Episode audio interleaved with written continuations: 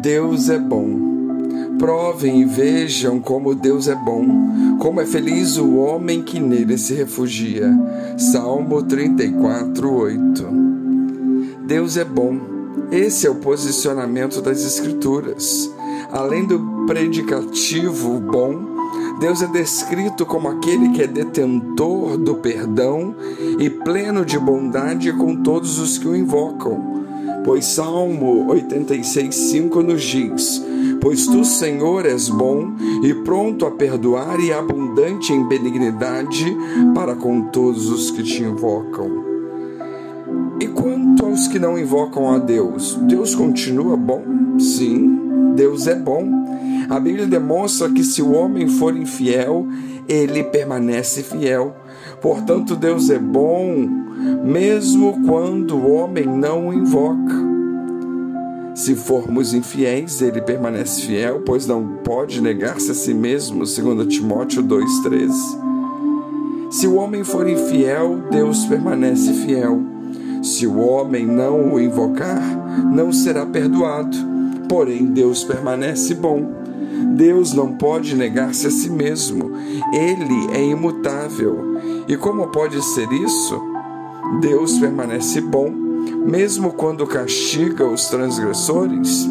Sim, pois a Bíblia é categórica ao dizer em Tiago 1,17: toda boa dádiva e todo dom perfeito vem do alto, descendo do Pai das luzes, em quem não há mudança nem sombra de variação. E Malaquias 3,6 nos diz: Porque eu, o Senhor, não mudo, por isso vós, ó filhos de Jacó, não sois consumidos. Deus permanecerá bom, mesmo quando derramar o seu furor sobre os impenitentes? Como é possível haver tanto sofrimento na humanidade e Deus permanecer bom? É possível conciliar Deus onipotente bom com um problema que é apresentado pela filosofia acerca da existência do mal? Há quem considere essas questões como um problema teológico de grande magnitude. Porém, o problema não está em Deus, e sim quanto à compreensão de muitos que tentaram amalgamar filosofia com teologia. Deus não é bom porque acreditamos que Ele é bom. Ele também não é bom porque a maioria das pessoas acha que Ele é bom. Deus é bom porque ele disse que é bom. E não há ninguém mais sábio do que ele para discordar disso. Em Lucas 18, 19, Jesus disse: Não há ninguém que seja bom a não ser Deus. Então, Deus é bom e ponto final. Deus é o grande juiz do universo e só Ele pode fazer julgamento a respeito dele mesmo e de qualquer outra coisa. O apóstolo Paulo escreveu: De maneira nenhuma seja Deus verdadeiro e todo homem mentiroso, como está escrito, de modo que são justas as tuas palavras e prevaleces quando julgas. Romanos 3:4. De fato, o Senhor é bom muito bom o tempo todo. Provamos isso todos os dias com a vida, com o ar que respiramos, com as centenas de bênçãos que recebemos e nem damos conta. A bondade de Deus é além de qualquer atitude bondosa que já conhecemos. Sua bondade levou seu único filho para a cruz a fim de nos resgatar.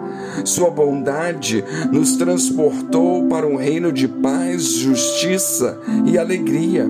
Sua bondade nos amou e nos amará durante a eternidade. A sua bondade nos promete um lugar de descanso e de governo junto com Cristo. Ele é um bom Deus, não é mesmo? Ele, além de ser bom, nos convida a participarmos e experimentarmos essa bondade. O mais desafiador é acreditarmos que Ele é bom quando nós nos deparamos com a nossa fraqueza em sermos como Ele é, ou quando nós estamos diante de uma realidade que não soa muito boa, ou até mesmo quando vemos os noticiários, enquanto eles não mostram notícias nada boas. Mas ainda assim, no meio do caos, ele permanece sendo bom. Nossas, nossas circunstâncias ou acontecimentos não removem a bondade de Deus.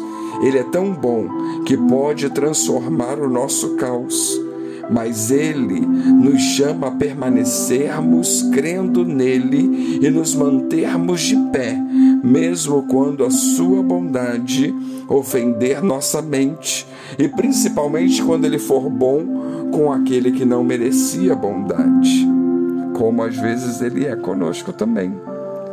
Provemos da bondade de Deus, que venhamos a enxergar as situações através dos olhos de Deus, que venhamos a deixar Ele mostrar para nós como Ele sempre foi bom e como Ele sempre será bom.